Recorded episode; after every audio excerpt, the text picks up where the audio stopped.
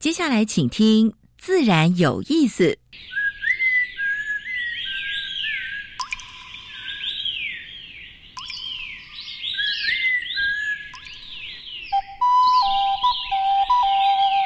大自然是最能启发人心、最迷人的教室。透过鸟语、虫鸣，顺着山峰、水流，教给我们自然万物的盎然趣味与生命智慧。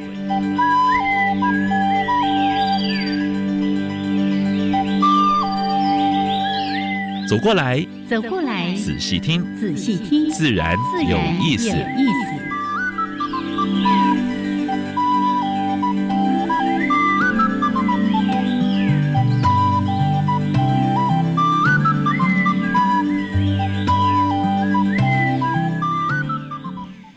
亲爱的听众朋友们，大家好，欢迎收听教育电台，自然有意思。我想平视，我是燕子和杨老师。天气有点凉哦，哎，你也挺胸在，哎，连外套都穿着了。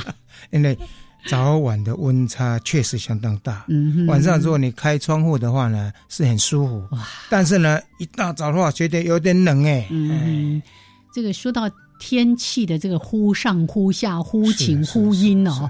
真的，大家要注意到这个天气的变化，尤其呢，杨老师最想要提醒那个比较有过敏体质的人，对这种天气的变化，可能就会哈啾哈啾 哈，然后呢。翻翻衣领，记得把第一个扣子也扣起来，因为脖子是最容易着凉的。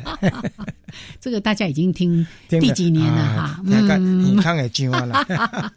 好，来，希望呢大家都非常的健康平安。是，而且呢，刚度过这个中秋节，马上又迎接双十的连假，要有好身体才能够四处啪啪走。啊，有空的话呢，嗯，还是出去走一走，尤其天气好的时候。哇，真的，我上一个周末假日哈，到阿里棒生态农场，曾经在节目里面跟大家介绍，哇，那生态真的超级丰富的，还看到萤火虫呢。哎，多不多？黄莺萤吗？不多，但是呢，是是，有看到很多的幼虫在水里面发光，还有几只成虫就在那边飞呀飞的这样的第二季大概是这个时间出来，所以呢。嗯，如果有水池的地方，或者是溪沟的地方，大家注意一下。稍微注意一下。第二次好像每年都会发生发生两次嘛。是的。一个在春天春夏之际，一个就在秋天。对，在台湾很幸福啊，一年四季都有萤火虫可以看呐。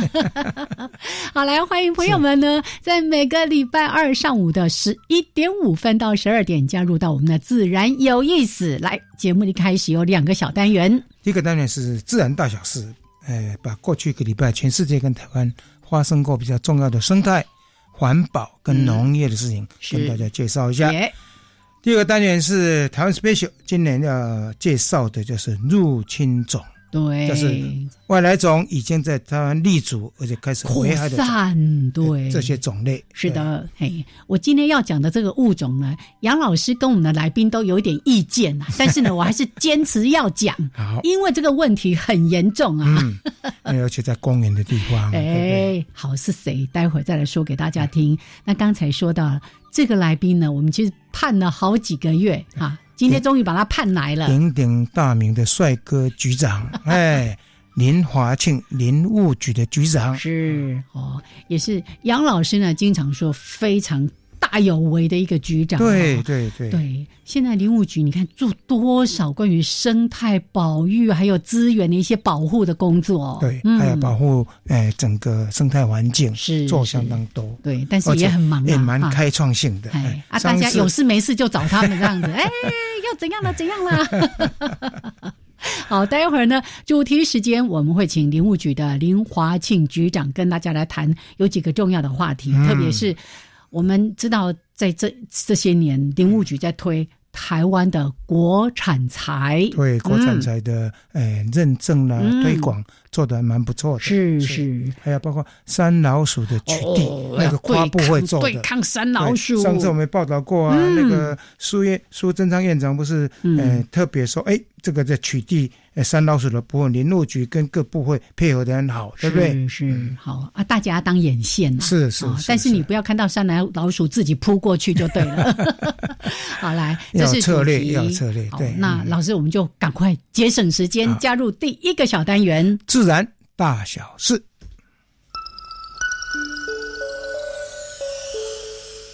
风声、雨声、鸟鸣声，声声入耳。大事、小事、自然事，事事关心。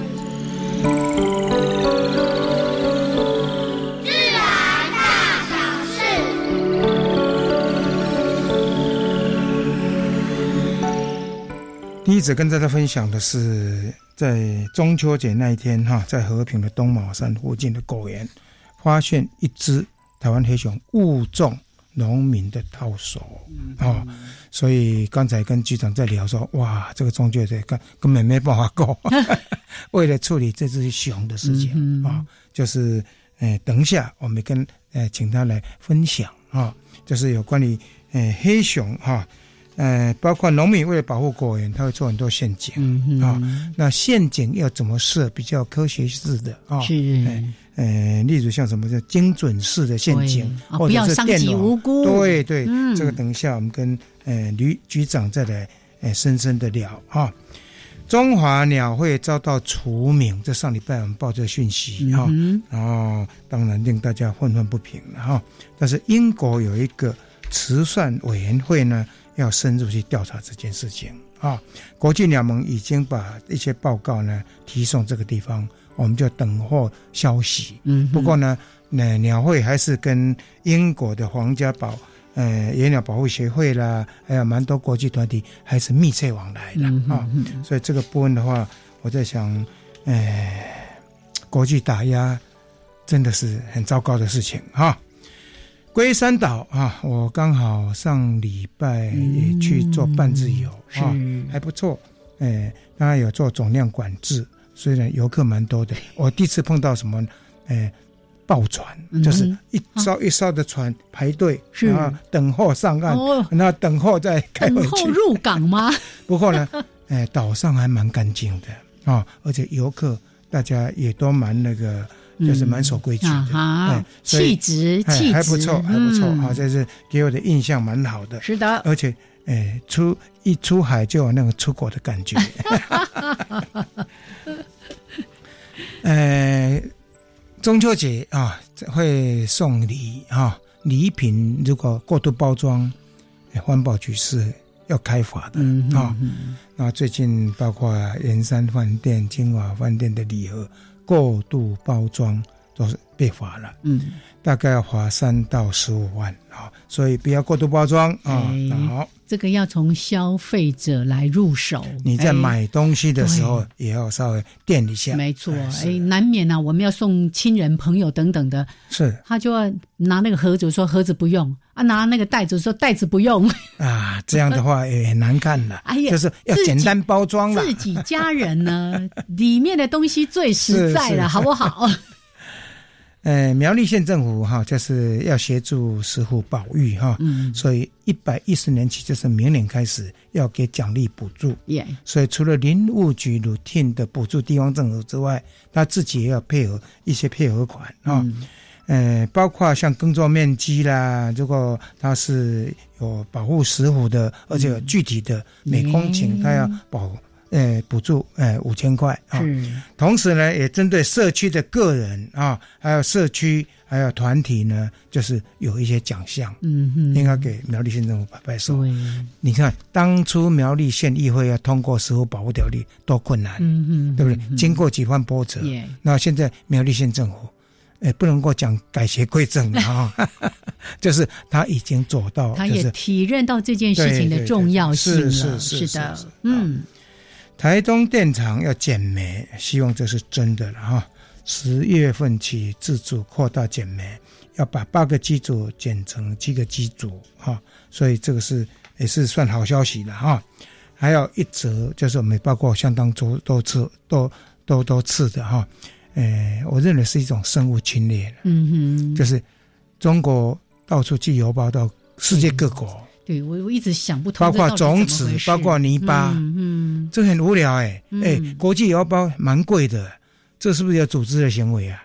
哎，你看台湾的街道的，嗯，美国也很多，然后日本也相相当多，连巴西最近都收到，收到了，所以这是我是觉得不应该的。好，地球传出警讯，南极半岛创三十年来最暖。嗯，一月份到八月份，你想你想想看，过去都是零度以下，是。现在只有两度到三三度，而且，哎，我看到，所以难怪一直融冰啊。对，电视上的那个气那个企鹅看到那个融冰一一一片一片的哈，真的是令人感慨啊。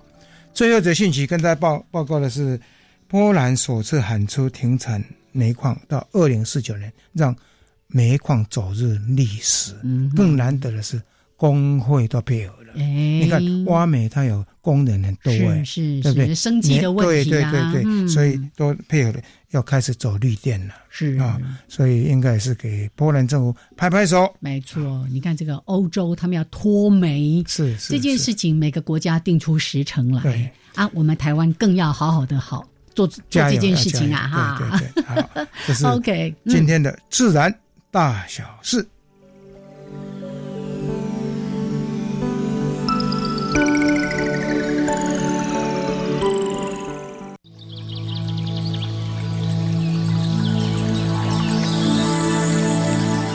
别的地方找不到，别的地方看不到，别的地方听不到。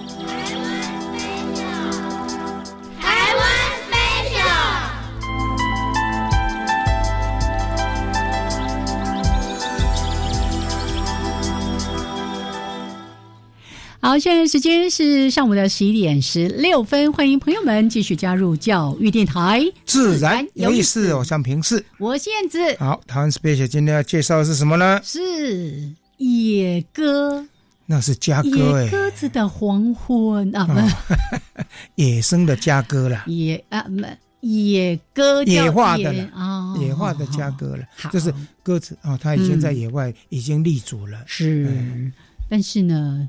我相信所有的朋友们哦，可能到各个公园，包括像说，哎，中正纪念堂，很多很多的地方，包括大安森林公园都有。对，哇，成群结队，而且呢，你有时候会看，觉得啊，那个画面好温馨哦。有民众呢拿面包、拿谷物、拿什么在那边喂。嗯，你觉得这些人好爱护生物哦？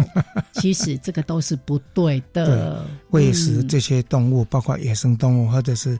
到公园来的这些家鸽什么之类，其实都不对的行为。对对，刚刚我们局长有说哦，喂食任何野生动物都是不对的。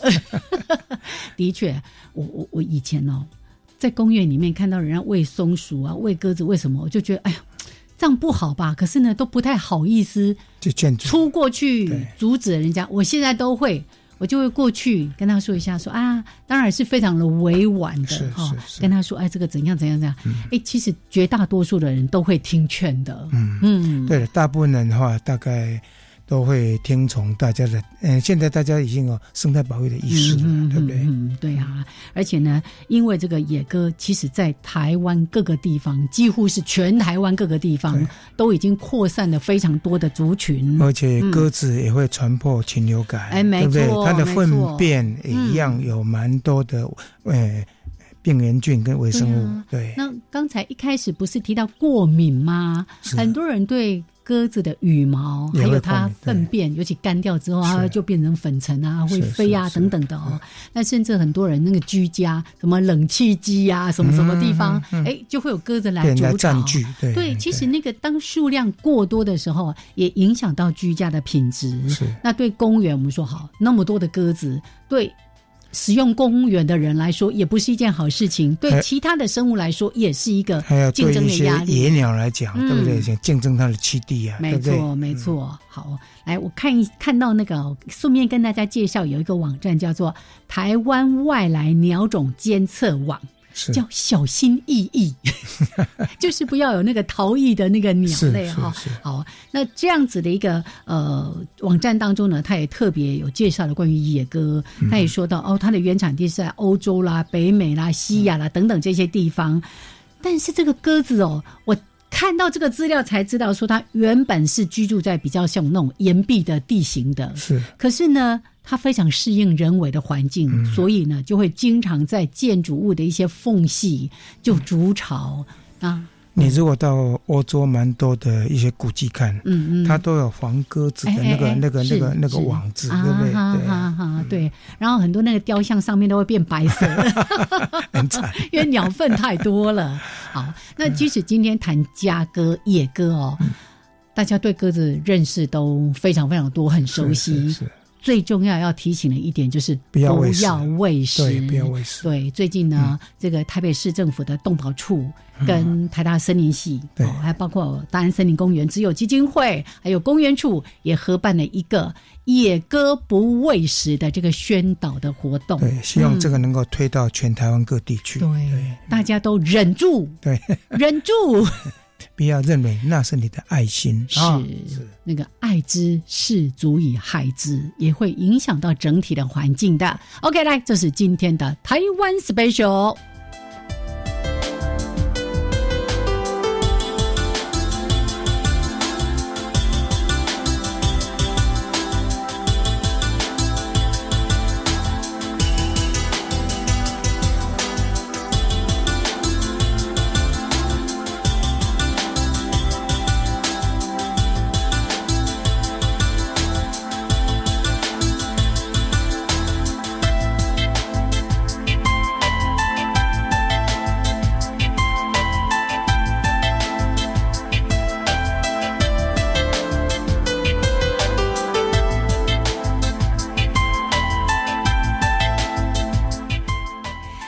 时间是上午的十一点二十一分，欢迎朋友们继续加入教育电台，自然有意思。我是杨平世，我是燕子。我们现在所访问的是林务局局长林华庆林博士。哎，局长好，燕子杨老师，大家好，还有各位听众，大家好。是是是。好久不见了，其实哦，我们我跟杨老师啊，常常很久了，看到一些新闻就说，哎，我们应该找那个局长来上节目，但是真的太忙，太忙碌了。OK，这个刚刚呢，在录音之前还听到局长在提到说，哦，这个中秋节哈一点都不轻松，就因为刚才我们一开始播的那一则新闻，对对对，在台台中。台中的东卯山的果园有一有一头那个黑熊啊，对呀，被陷在陷阱落，就是呃被套住套住，是是是。所以关于包括是我们的农民或者经济开发跟生态保育之间的冲突，我相信林务局这些年真的非常的努力，也遇到很多的难题呀。嗯，没有错，因为第一个林务局呃本身管理的土地就很大，一百六十二万多公顷的国有森林。第二个。林务局是保育的自然保育的主管机关，哦，那台湾的野生动物保育现在大家呃对于这方面都很重视，嗯，其实永远都不会有呃一百分的地方，我们只能一直追着啊大家的期望去跑，对，但是我们在有限的不管是人力资源或者是经费方面，我们会尽可能的去做到最好。嗯哼，我觉得林林局长在过去这几年之中，真的做蛮多的。谢谢。而且对于那个巡山员有没有？嗯，我们上次访问巡山员，你还记得吗？而且把巡山的待遇都提高了，对不对？森林护管员 是是是。那一次在访问我们的森林护管员的时候，杨老师就在节目里面为他们打抱不平。真的，真的就是连我们自己都心疼啊。哦，是是是。好，那是不是我们就来跟大家也稍微说明一下，刚才一开始。提到的那个黑熊，黑熊，哎，误触我们果农的这个陷阱。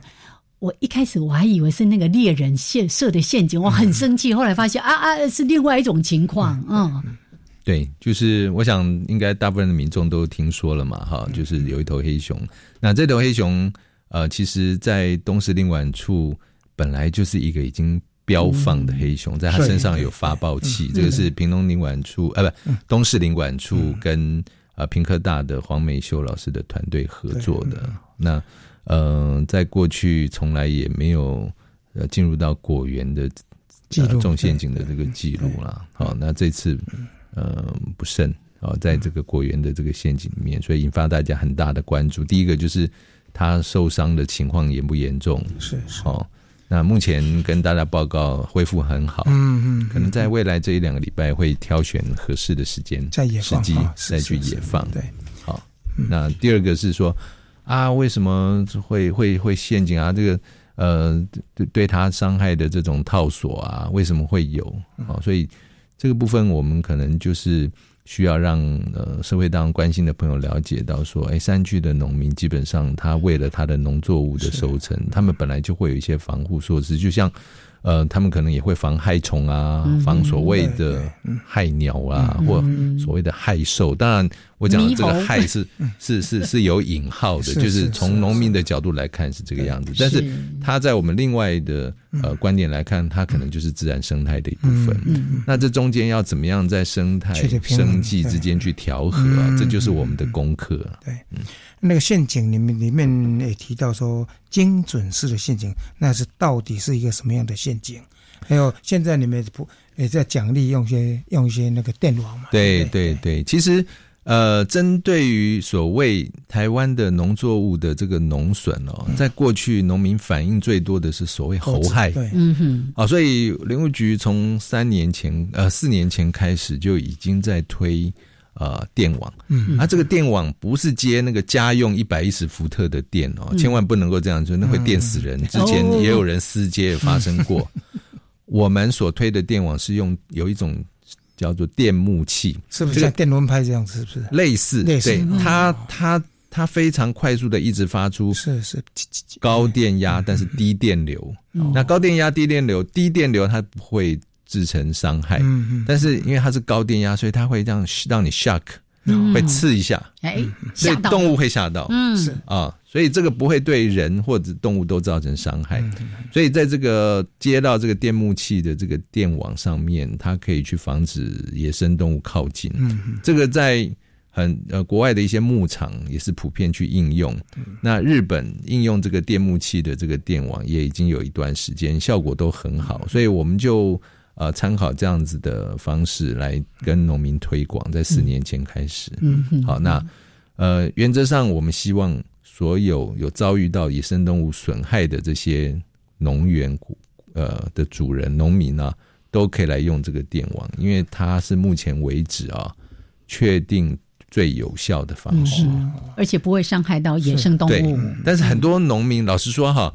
呃，很多农民他比较执着于过去的经验，嗯，或者是他自己可能也围过网，嗯，那他可能就会先去否定说啊，这不好啦，哦，就是不愿意使用。但是我们就会，我们有一个辅导团队，啊，那我们会请这辅导团队去指导，那也愿意带这些存疑的民农民去看其他已经成功的这个，嗯所以这两年刚开始推的第一年、第二年，农民观望，啊，然后。农民也必须要自费三分之一啊，政府是三分之二，中央三分之一，地方政府三分之一，农民三分之一。为什么农民需要负担？老实讲哈，这个是人性，因为完全免钱的农，因为电网需要去维护，是它上面经常会有一些数字会掉下去，所以要维护。是是。如果是免钱的，老实说 不会去维护。对，你要让他自己也有出一点钱，他会当成自己的。嗯对，其实这也应该了哈。呃，精准式的陷阱，等一下是不是也可以麻烦那个？对我们局长来对再来跟大家说明。嗯嗯 OK，所以刚才说的电木器，嗯，高电压低电流，对对。刚刚局长有特别说，不是自己直接去接，千万不可以，这个很危险。这个已经有好几个意外致死的案例，是是是，对对，或者对一般人哦。不了解的话，也想说，哎，你用电网不是太危险了吗？那野生动物一碰，不是就就就电到了吗？比较完整的名称叫电木器围网了。对，是是，对，所以这样一方面又可以保全我们果农的一些收成，对，哦，那又不伤及无辜。对，那你看其他那些陷阱，不管是套索，或者甚至以前那些什么兽夹，都蛮都都蛮惨的。对对对，兽夹现在是不能用哦，是，对，不能用，但是还是有人在用。没有了，绝大部分的农民。装了之后，一年之内马上回本了，是绝对划算。是是，你刚刚说那个电木器，电木器，对对对对对。好，那到底什么是精准式的陷阱？待会儿再来说啊！不要忘，我们今天还有一个重要的话题要谈台湾的国产材。好，那待会儿呢，再继续跟大家来聊。现在时间是上午的十一点二十九分，一小段音乐，还有两分钟的插播之后再回来。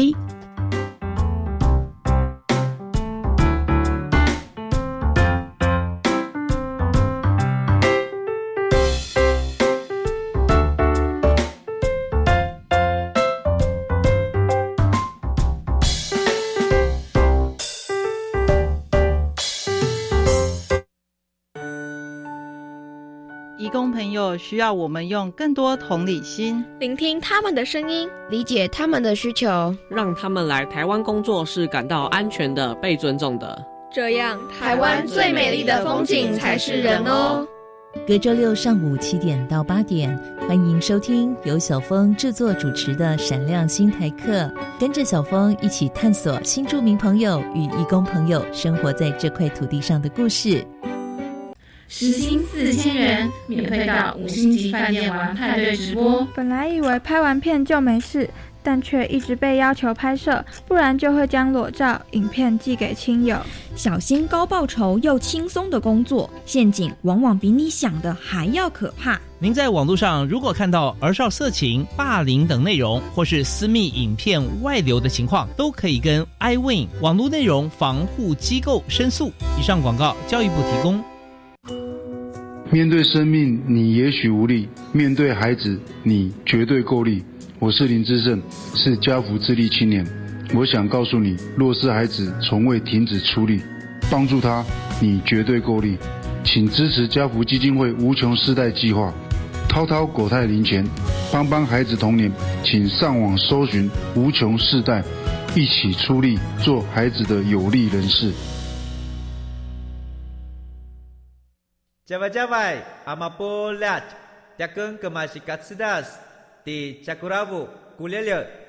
大家好，我是来自台东的胡代明，这里是教育电台。那罗哇那咿呀那呀哦哎呀，那是你呀鲁玛的呀恩哦，朋友们就爱教育电台。好，现在时间是上午的十点三十二分，欢迎朋友们继续加入教育电台，自然有意思。我想平视，我是燕子。我们现在跟我们对谈的是林务局的局长，帅哥局长，哎，林华静，不敢当，不用一直强调，人家本来就是哈。谢谢，真的不敢当。好，那今天呢，真的非常的开心呢，再一次邀请到我们的林华庆局长来到节目当中。那刚才先说了，哎，新闻的部分哈。黑熊误触的这个果农的陷阱套索，那我们刚才先说到了一个好的维护的方式，就是电木器围网。好，还有一个什么精准式陷阱还没有说，跟大家说明一下。还有实名制，希望也能够推实名制。是我们听局长来聊一聊。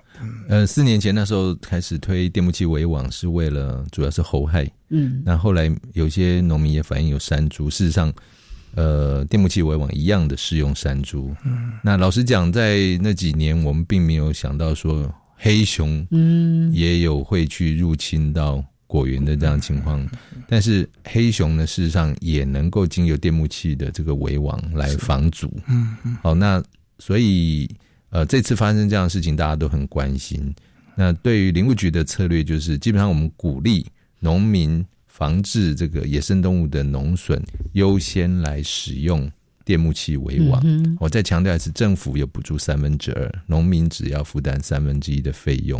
看起来好像还要自付，但是相对于每次这些不管是猴子或其他动物造成这些农损啊，绝对划算，绝对划算啊！而且这是非常有效的方式。但是我们也发现到说，有一些地形比较崎岖的。啊，农园或者是果园，或者是说有一些作物的形态，像竹林，嗯，它可能不见得确实确实不见得去搭设这个电电围网，嗯，那这种情况之下，那不得已，那我们会建议来使用这个精准式的陷阱。那我们林务局会开始去呃跟专家研发这个专呃这个精准式的陷阱，是在去年。当时其实不是为了农民，因为过去我我讲就是农损，我们基本上是用电围网的方式。那为什么会开始去研发这个精准式的陷阱？是因为原住民的传统狩猎啊。哦。那我们的很多的部落都还是会有这个传统狩猎的这个需求，基本上这也是他们的文化的权利。这个我想现在的政府是非常尊重的啊。那。但是，呃，也发生过几次，就是说，哎，是要抓山猪的陷阱，就不小心黑熊误入了。嗯，好，那在去年跟前年都有发生过，所以我们在去年七月就邀集了相关的专家，也包含动保团体，那哎就达成共识，说我们呃应该去研发一个比较有针对性的啊，不要让所有的动物都有可能会陷进去的这个陷阱，就是所谓的精准式的这个陷阱。那它其实在日本已经有一些先例。哦，那。基本上，所谓的精准视线，它也是一种套索，嗯，但是它有针对这个动物的脚掌的大小，他去做这个直径的限制。在在日本，你是不能够超过呃十二公分。以上的这个直径，那像黑熊的脚掌很大，嗯，好，所以它就是为了防止类似大概它就大型的，对对对，不会被套住。那像山猪啦，或者是鹿啊，哈，说山枪这些，它它是那个偶蹄目啊，脚脚掌的面积比较小啊，它它就会陷进去。所以我们就开始就去做这样的研发，但是第一代我们是在上面用那个不锈钢网铺在上面，铺在这个陷阱上面，让让。脚比较大的不会，它会被它它会插对，但是这个实际这个部落的猎人使用的这个回经验回馈认为太笨重，而且组装很麻烦，所以我们现在又改良到第二代。比较轻的，第二代比较轻，而且不是用那个不锈钢网，是直接就把那个套索的陷阱就把它限缩在十二公分。那另外还有一些去加粗那个钢索的呃。直径，嗯，因为很多人就觉得说啊，钢索套到它，它会造成伤害，所以挣扎，所以就是有一些细部的装置，让它即使是挣扎也不会缠绕，好，然后增加那个钢索的粗细，就不会让它很快就皮皮皮开肉绽，啊，用这种方式，所以这个目前有五个县市的，呃，不，三个县市的五个部落在试用当中，那我们会收集他们的经验回馈，再去做最后的改良，哎。研发确定说，哎，这个成效不错的话，再推哈。我们除了原住民部落之外，也会推给就是像黑熊比较常出现的，像这次的台中的和平区。未来我们在这些果园，如果我我再强调一次，我们还是优先鼓励装电网、电围网。真的有不得已的啊，才会去建议使用。但你设置之后，你还是要。万一有其他动物非目标的物种进重陷阱，要赶快跟我们通报，那我们会去救援。嗯嗯嗯，这一只熊哈是在我看那个资料是呃二零一八年哈被标放的哈，对对，而且这次在标在在在那个的。遭到陷阱的时候呢，特生也马马上就过去了，对，所以目前好像被照顾的还不错。对，因为就近就安置在特生中心的那个低海拔，对对对对，是，对，好，那也很谢谢他们，他们同样在中秋的连假也都没有休息，跟你一样，他们比我还辛苦，因为他还要去喂这只 熊，还要去观察，还要去医疗，对。从电视上看，这只是蛮大的，很大，将近一百公斤，是啊，是大公熊，很辛苦。OK，对，好，所以这个算在中秋节相当重要的一个跟生态保育有关的一个新闻哦。我们也特别请林局长跟大家做一些后续的说明。以后如果有野生动物的这些灾害，或者是说农损的部分哈，我想也跟上林务局网站看一看。嗯，那如果是要设置这个围网什么之类的，他们其实他们有一个店。是会做辅导的，对，各地方政府都有受理，然后这个辅导团队会进去做搭设、装设的这个指导，安全的对，也也是人跟野生动物都要安全，是是这个好来，那这是做新闻的一些补充。今天有一个重点，要赶快讲哈，国产宅啊，嗯在我们的局长上任就积极的推。推这个认证啊，能不能把这部分跟大家分享一下？对我们为什么要推认证？大家都知道，呃，台湾会即使到目前为止，都会有人到山里面去盗伐一些贵重的木材，比如说红块啦、扁柏啦，哦，或者是像那个呃红豆杉、红豆杉啊，那还有像牛樟啊、哦萧楠啊这些的。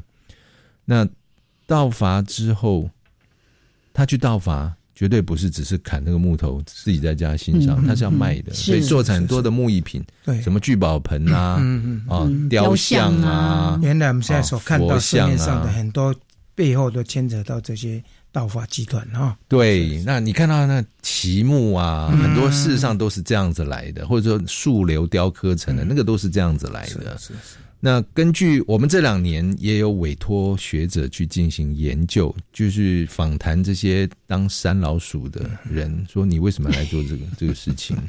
真的，这是到监狱里面去访谈。哦，是是是，就发现说，事实上他们做这个事情，当然风险很大，可是收入相当高，暴利啊，就是每一个人，而且他们都是下线，他们只是在帮忙砍或帮忙背背的，对，即使是这样子，收入都能够超过。一年可以收入几百万哦，甚至是上千万，还有人是开跑车的。嗯嗯，那你就可以想见那个最上面的那个获利更这个首领啊，或者是集团的首脑，绝对是更大的获利。嗯嗯，那这些获利是怎么来的？其实就是消费者去购买，是是是，对。可是。你问这些购买的消费者，他可能不知不知道说这是山老鼠砍的，嗯嗯啊，所以我相信绝大部分的消费者绝对不会愿意说我去当山山老鼠的帮凶，帮他数钞票，绝对不会这样。但是他怎么知道他买这个是来自盗伐？就是我们讲说血血钻石，那你怎么知道你买的不是血木头？是。以前无无从辨识嘛，所以要做认证。对对。所以，但是木头怎么去认证？嗯嗯啊，那他你又怎么相信这个认证？嗯，所以这个我们在过去这几年，我们花了很多时间。后来我们决定去导入区块链的技术。嗯哼，区块链的技术，其实老实说，我也不是很懂它的那个细节，但是它有几个特性。第一个，它资料上传之后，它不能够再去修改。是啊，它不能够，它假装说哦，它明明卖给假了。他不能够再来篡改说他是卖给乙哦，所以他就没有办法像以前一样一张发票可以洗好多个木头，他就不会这样，而且他还必须要上传照片哦。啊，所以他这些图文通通，你知道一上传他就锁住了，就 block 住了，这是区块链的这个技术，所以他对于我们认为他对于。木材的这个认证有很大的帮助，那这也是全世界第一个案例。我们台湾是第一个国家去运用区块链战术呃认证。那我刚刚讲了，很多人会去买盗伐的这些木材，是因为过去也很少有合法的。说实在，因为林务局以前为了怕说标售，然后同样进到市场。然后让人家无法清楚说这是合法或非法，林务局自己也不标售。那但是整个消费市场还是有这个需求，所以当然又继续去盗伐，就变成是一个恶性的循环。这是供需不平衡造成的循环。嗯，所以我们有一个配套，就是我们去年把这个系统研发让它上线，那我们今年开始就标售这些贵重木，让标售对。供应市场上满足市场一定的需求，但是前提是来投标的厂商，你通通都要加入这个区块链，区块哎，对，都要加入这个认证系统。认证系统，对对对。所以，我们未来，我想在未来这两三年内，市面上就绝对会出现到合法的聚宝盆或合法的什么达摩雕像、合法的这个这个佛像。那而且你很清楚，你只要看到上面有个台湾木材字样四个字，很清楚。台湾木材的这个标章就知道它是合法的，嗯嗯，对，所以这是非常重要的。在这个背后其实蛮辛苦的哈，是，就是也跟山老鼠斗法啊，跟这些呃就是雕刻哈，就是这些是是电商了哈。对对对对，那老实讲，我们也访问过一些店家，那他们也说，只要有合法的来源，他们没有人会想要跟警察猫捉老鼠，是是是，哦，所以。但是这最重要的力量还是来自消费者，好，消费者你一定要认明。所以也谢谢今天能够上这节目，可以告诉大家说，有台湾木材标章可以让你去区分说它是合法的。所以以后就买这个合法标。是，我们现在还在跟国贸局在做一个协商，嗯，未来要带出国的这些木质的产品、原木的产品，一定一定要这个认证的。以上的才可以。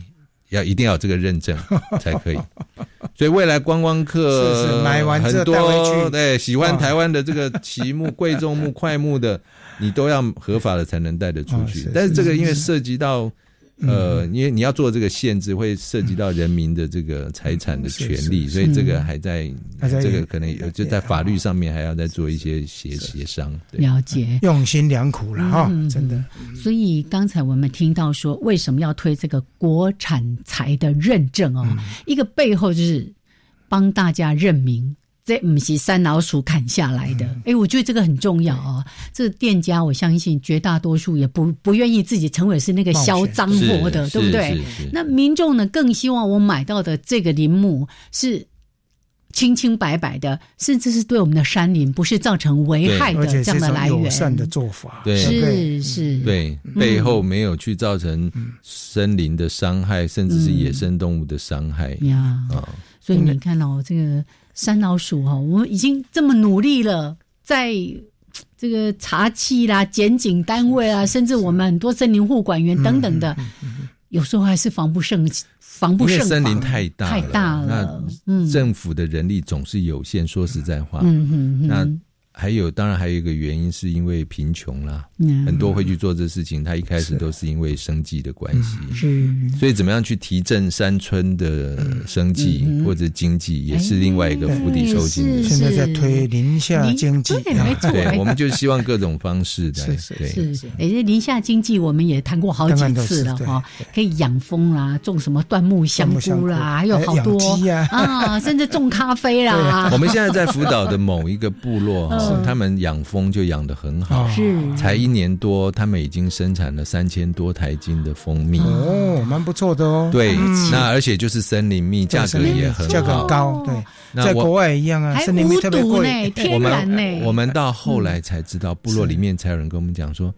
他们现在在做这些事情的人，有有人以前就曾经从事过道法。哦，改邪归正。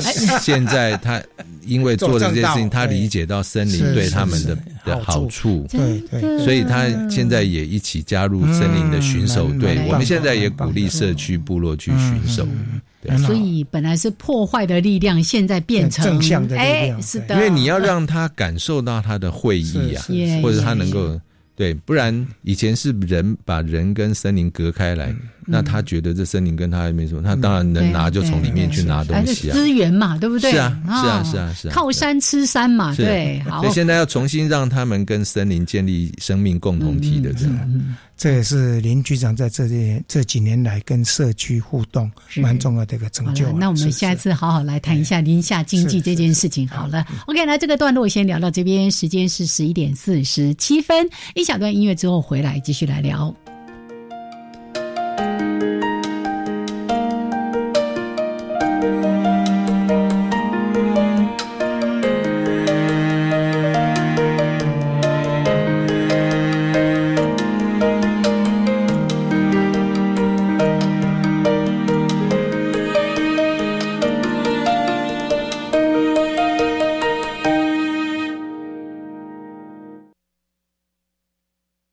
好，现在时间是上午的十一点四十八分，欢迎朋友们继续加入教育电台，自然有意思。我上平视，我现子。我们现现在所访问的是林路局的林华庆林局长。嗯，大家好。是今天呢，除了先谈新闻之外呢，重要来跟大家谈谈关于国产材的这个认证，尤其对抗山老鼠，保护我们的山林。原来，嗯，等下。只有一趴左右，但是呢，你看背后多辛苦，你知道吗？啊，但是呢，谈到就是木材的使用，包括进口的材材这些木材是不是合法的啊？是不是合法采伐？哎，现在国际上也针对这个在制裁。没错，如果你这个国家就用到别的国家，但是盗伐的木材，它会制裁。甚至很多现在来自雨林呐，各个地方的盗伐啦。来，我跟大家做一下港胸好不哈？这里有一个网站叫台湾木材网，对，这应该就是对大家可以去好好查询的地方。上面所贩售的都是合法的，具有台湾木材标章的这些木竹的产品。是，而且不只是贩售，你有需求，任何需求也可以上去。比如说，你跟大家征求你希望要什么样的国产木材的这个材原木也好，或者怎么样，就会有人来。跟你联系，这样子，对，这个系统建立的不错，没错没错。这个网站呢，大家可以去看一看，甚至呢，这里面还有一个很重要是，透过我们这个认证，它可以溯源，就刚刚说的，哎，区块链，那也可以了解到说。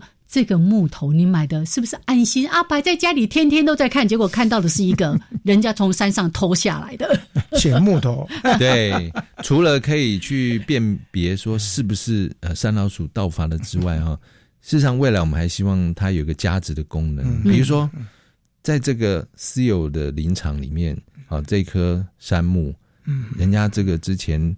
领主怎么去照顾它？嗯，然后你买的这个是来自它的哪个部分？它原本可能都可以透过溯源看到它的照片。这个又可以解决那个租地租地造林那些民众的一些生计，对不对？是是，那等合法砍合合法砍伐疏林疏林，对它的这个全在砍伐之前，这棵树是怎么样被照料的、修枝什么的，你都可以看得到。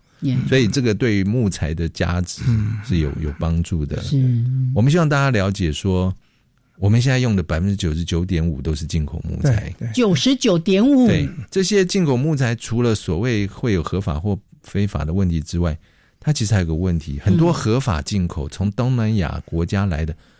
即使是所谓合法的，它也是砍自天然林。是是，这天然林很多就是诸如象啊、犀鸟啊、栖息环境、红毛猩猩的栖息环境啊。对对。好，所以我觉得我们并不是说台湾完全要生成完，台湾的环境没有办法百分之百自给木材，确实。嗯。但是我们至少应该想办法善用我们的人工林，减少。嗯，对于这些热带国家的天然林的依赖，是，我们这些木头很多还进到我们的这个香菇的包材，都那个用途非常多，还有合板，很多其实都是来自这个天然的阔叶林。是是是，它即使它是合法，但是事实上我们觉得在伦理上也不应该。野生动物的栖息环境了啊，对。以前我们都说，我们不砍自己的木头，都砍别人家的木头。所以，像森林制举例，我记得在 Traffic 哈。大概三四年有了，嗯哼，那时候呢，他们就要求台湾说，是不是能够达到十二点多十三？哎，我说那个是很高的目标了，对，那是不是那个？我们现在自己绿，我们现在希望十年内能够五趴都很困难，因为十年内五趴。对，台湾很多民众现在连对砍一棵树都有很多的意见，嗯哼啊，然后。把砍树把它当成是会会引发土石流，就是我们我们很多民众的观念已经是变成这样子，所以要去做这个社会沟通很很困难，但是我们还是努力在做。不过我们还是有蛮多驻地造林那人造林，嗯，那人造林如果没有去用的话，那驻地造林的业主其实。他也没有，同样也是生计的问题，没有生计。然后大家以为好，那他就让它变森林很好，事实上不会，他们就超限利用去做种槟榔，对，种种其他的。所以它不会达成你你所想象的，对，因为那都牵涉到生计的问题，跟跟刚刚那个果园农民的问题是一样的。对，所以刚才呢，在局长谈话的过程当中，他有一直提到是人工造林的这些林木，嗯，对。所以未来我们在做这些砍伐或者是书法了等等的工作，我们刚才说的认证的国产材，对，都来自这些人工造林，不会是有这么天然林。我们的我们的天然林，对，我们都已经严。格对，而且大部分都已经变成保护区，要不就是保安林。嗯，对，所以。我们现在会用的都是天呃人工人工。的，对，而且我们尽可能是先辅导私有的人工林，先重新开始去经营，是，因为很多就是已经是被弃置，然后甚至是超限利用。我们希望引导这些超限利用重新再回来赚，所以才会有林下经济的搭配套。嗯嗯，啊，因为以往你要人家种树种三四十年才能收成，这中间完全没有收入。这完全是违反人性。不过最近呢，我听林业界的一些老兵哈，他说我们蛮多年没有在利用竹材，所以竹材的部分是不是也应该好好推一下？竹材我们现在也在努力，是，但是台湾的这个竹材采伐的成本啊，比起进口的木竹材啊，更高，价差更高，比木材的价差还高。因为东南亚或中国大陆也都是竹材，对对对。但是我们台湾的竹材品质还是比较好，是是。所以我们现在也希望说，尽可能的去找出台湾竹材未来的一席之地，怎么样去克服这个成本偏高的这个对，但是用其他的。更好的呃，它的韧性对，或者说呃，就更好的设计去。我们最近也开始在针对竹材，但是竹材比木材还要困难。困难，因为邻近国家都很便宜，人的工资啦，或者是那个都。但是竹材确实是一个非常值得期待。但是也不要忘掉，过去台湾的竹竹艺的那个外销，啊，竹制品的外销，在全世界是有没错。但是我们台湾现在工资太高。了，所以但是竹材竹是一个速生的，是。是，所以它它比木材。甚至扩散的还快，更好的一个 绿色的一个材料，再生材料，嗯，对，所以我们对它有很高的期待。现在不是也有一些林地林地都被这个竹 竹子给占据了，没有在经营了。现在每年呢，每年它扩散的速度太快，它事实上它的扩散是不好的，是的，对，它会让森林变得单一化。所以在我们刚才说的那个网站上面。主彩的部分也有，对对，也有一些说明，没错。然后包括说你想要找什么样的木材，然后找透过什么样的产那个店家了等等的，其实有迹可循，大家也比较安心啊。不然就说，哎，那个认证盖个写个什么台湾木材什么标章，我我也会磕啊。我哦，当然有 Q R code，每一件产品上面都有 Q R code，你扫进去就可以看到它的履历了。耶耶。所以这个部分真的，请大家呢来再做一次工商服务，就是台湾木材网。对，里面有一句话非常的棒：“永续林业，安心木材。”嗯，让你用的安心，买的放心。嗯，请大家多多利用。是，刚刚说十年要提高我们自己到五趴木材要到五趴 啊哈，很这是一个蛮大挑战，真的。其实真的就像刚才说的，像我我们。如果不了解这个，哎，我们有一些这个背后的一些比较周延的思考的时候，第一个就是说，你不要给我砍，你不要给我砍任何一棵树。可是刚才说的，它有它的必要性，而且在经济的一些发展上面也有它的。重要性对不对？我们人类绝对脱离不了木材。你不用木材，你就只会用更多的水泥，用更多的塑胶。塑胶，那对地球环境是更不永续的。嗯对，何况它是一个再生的木材，是再生的材料，竹材更是。嗯，所以我们反而应该多多去开发它的价值。是是，哦，所以。这个部分的话呢，我们就跟大家聊到这里。国产材的部分，还有有什么要跟局长再分享的？哦哦，那个哦，我想起来了，我们刚刚有提到圣玄的问题，是的，是的，埃及圣玄 那个啊，你通常会听到埃及圣环，因为刚才呢，在录音之前呢，我们也特别在关心这个事。是是，我记得我前两个礼拜有说到这个外来的入侵种，然后就说到哦，这个鸟呢很聪明，学习能力很强，还会躲子弹。还会混居在其他的路科什么的，对对。然后我们就很想知道，说那到底现在的这个清理的、清除、防治的一些状况，因为在国外我们上次也举过嘛，在法国也是很难，也是很难除掉啊。啊，在台湾目前的话，大概没有几个月嘛，对不对？对，呃，我们我们其实从去年底开始了，是是是。那今年以来更是加强，我们呃其实是。